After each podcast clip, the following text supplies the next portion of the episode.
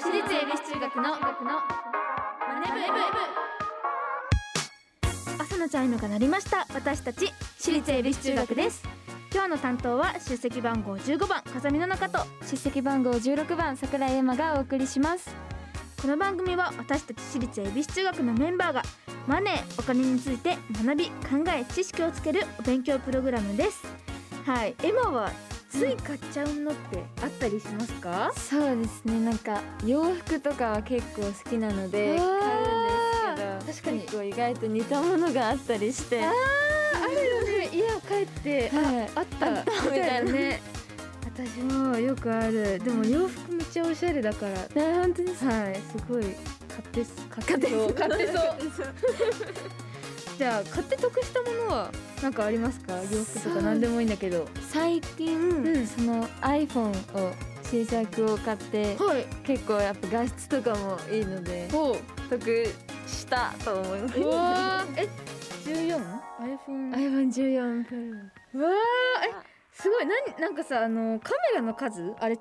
何個ある三三つです三つかそっかなんかなんかすごいどんどん出てきてるよごつめに少なんでるそうなんだ、はでもなんか新しいとまだケースとかそうなんですよ、まあ、ないね透明しかないそうだよね、そう私もちょっと前に12んにしたんだけど、なんか最初の頃ケースがなさすぎ てどうしようでもなんかそのまま持ち歩くのも怖いなとそかうね割れちゃうしそうちょっと割れないようにはい気をつけましょうえ私がこの今着てるはいこのファーベスうんうんうトんグレーのやつをちょっと前にお姉ちゃんに買ってもらったんですけど、これあるだけで結構違うんですよあったかいし、うんあと大体何にでも合うっていうのをかなんだろうワンピースでもズボンでもスカートでも合うっていうのをお姉ちゃんに教えてもらって最近はすごい使っててうん得したって思いますね。はいいろいろね得したものありますけど、はい高いか安いかよりねお買い物するときは本当に必要なものかを考えてから買うことが大事ですはいはい毎回お題を決めて予習メンバーが先生となって勉強していきます今日のテーマは FP さんに相談してみよう先週もご出演いただいたファイナンシャルプランナーの高村ひろ子さんにお話を伺います、はいそしてこのマネ部でお金を勉強していつかは自分たちで事業計画まで立てられるようになりましょう番組ではメッセージをお待ちしていますメンバーと一緒に学びたいお金にまつわる疑問質問をお待ちしていますラジオ日経エビチューマネブホームページメッセージフォームからまたツイッターハッシュタグエビチューマネブでお待ちしていますそれでは私立恵比寿中学のマネ部今日も始めていきましょう今始業の挨拶お願いします起立気をつけ礼私立恵比寿中学のマネ部この番組は東京証券取引所の協力でお送りしますアリとキリギリス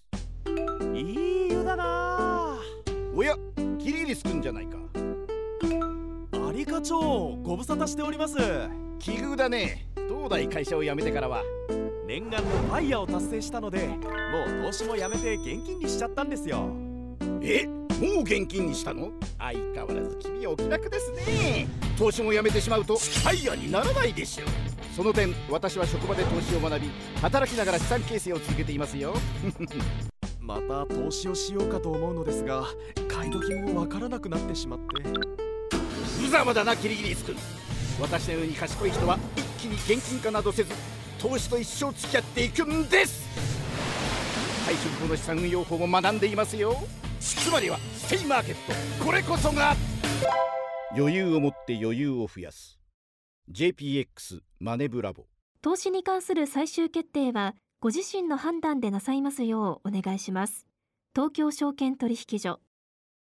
私立恵比寿中学のののツイッターハッシュタグエビチューマネブでお待ちしています今日の授業は FP さんに相談してみ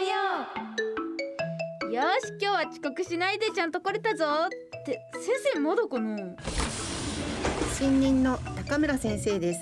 ちょっと用事があって遅れてしまいましたそれでは授業始めます、はいあれ桜井さん来てないようですねガラガラガラガラうあー間に合わなかった桜井さん早速遅刻桜井さん遅刻ですよ寝坊ですかいや寝坊じゃないんですけど今日のお弁当のおかずをどうしようか2時間悩んでたら遅刻しちゃって見すぎ私ですら1時間なのにこれは先生に怒られるぞうんそれは仕方がないですねよくあることです仕方がないですよかった先生どうしましたもしかして先生もお弁当のおかずをどうするか悩んで遅刻しましたでは先週の続きから授業を始めます絶対そうだということで日本 FP 協会所属のファイナンシャルプランナー高村博子です今週もよろしくお願いしますよろしくお願いします先週はお二人のお金について気になることをいくつか挙げてもらいました、風見さんが気になることは何でしたっけとお金を効率よく使う方法とクレジットカードのメリットはあるかとかキャッシュレスとか使った方がいいのかっていうのが気になりました、はい風見さんはいお財布いくつ持ってますかお財布、はいえっと私はお母さんのお金のお財布と自分のお金のお財布を分けて2個持ってます二つ持ってるんですね持ってます二つだけですかだけですお財布は三つ必要です三はいつはい未来のためのお財布はい必要なもののお財布、はい欲しいもののお財布ですほう三つはいそして効率的にお金を使うための方程式覚えてください、はい、はい、試験に出ますよはいは思いい、ます持っているお金、はい収入ですねはいマイナス未来のための支出はい貯金ですはいマイナス必要なものの支出はいこれは生活費ですねはいイコール欲しいものの支出ですはいそれらをそれぞれのお財布に入れて使うことそういう仕組みを作っておくことが効率の良いお金の使い方につながりますはい二人は欲しいものを買った残りで必要なものを買ったり貯金をしようと思っていませんか持ってますはい、そういう方はですねお財布一つで全部使い切ってしまう傾向にあるので、はいなかなかお金が貯まりませんそうですね確かに好きなものすぐ買っちゃいますこの方程式必ず覚えてくださいねはいはい、それからクレジットカードですが今年の4月から成年年齢何歳になったか知っていますか十八歳ですよねはい、そうなんです成年年齢が18歳に引き下げられましたはいでクレジットカードっていうのは、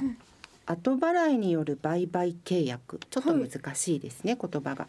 とか立て替え払い契約といった契約関係っていうのが生じます。はい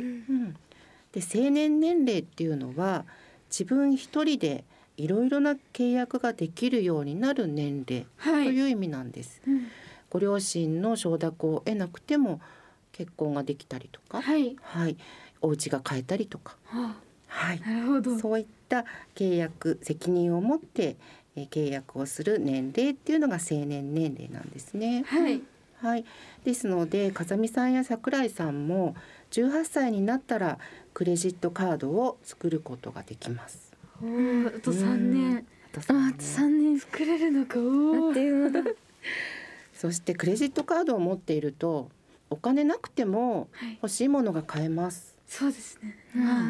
買っちゃいますか？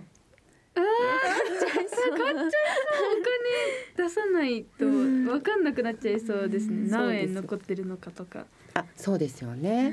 はい。で、クレジットで買い物をするっていうことは、決められた期限までにそのお金返済しますよっていう契約をはいクレジット会社と結ぶことになるので、うんお金がなくて返せませんっていうと、はい契約違反で罰せられることになるんです。そうなんですねはい。まあ、青年大人になるっていうことは信用とかうん責任とかそれに伴う罰則っていうのが漏れなくついてくるということですので、はいえークレジットカードを持つ前に今からお金の使い方を練習しておくことが大切です。はい頑張りますはい。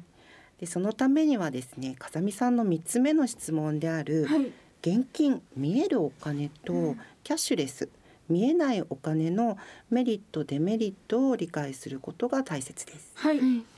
では例えばはい風見さんコンビニに行きましたはいもうこれは150円でお茶を買うっていう目的で行きました、はい眺めてたら新発売のデザート300円で売ってますとっても評判がいいみたいなんですよ、はい